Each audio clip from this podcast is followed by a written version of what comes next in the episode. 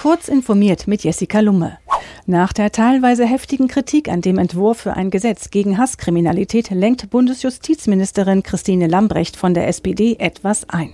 Der Gesetzentwurf solle um eine Klarstellung ergänzt werden, dass Passwörter auch weiterhin verschlüsselt abgelegt und gespeichert werden müssten, versicherte die Ministerin gegenüber dem ZDF.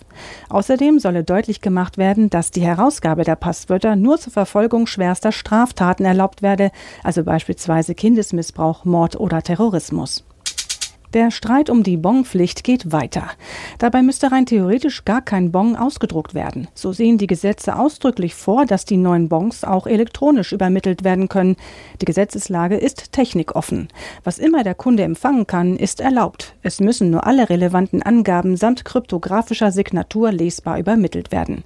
Einige Start-ups bemühen sich bereits um digitale Lösungen, doch das Interesse ist gering.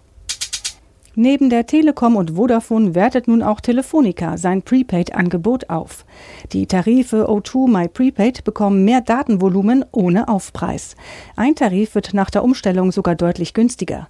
So steigt das Datenvolumen beim größten Tarif My Prepaid L von 5 GB auf 7,5 GB Datenvolumen.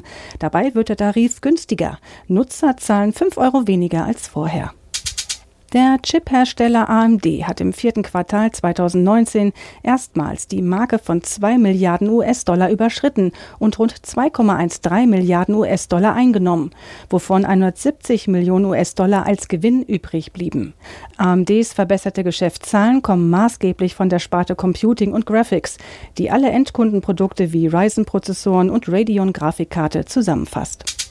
Nicht nur das Datenschutz- und PR-Desaster bei der Buchbindergruppe oder die Millionen Bußgelder für 1 und 1 oder die Deutsche Wohnen zeigen, die Schonzeit für die Umsetzung der DSGVO ist vorbei.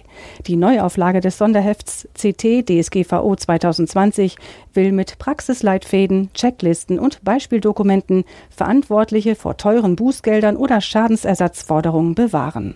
Diese und weitere aktuelle Nachrichten finden Sie ausführlich auf heise.de.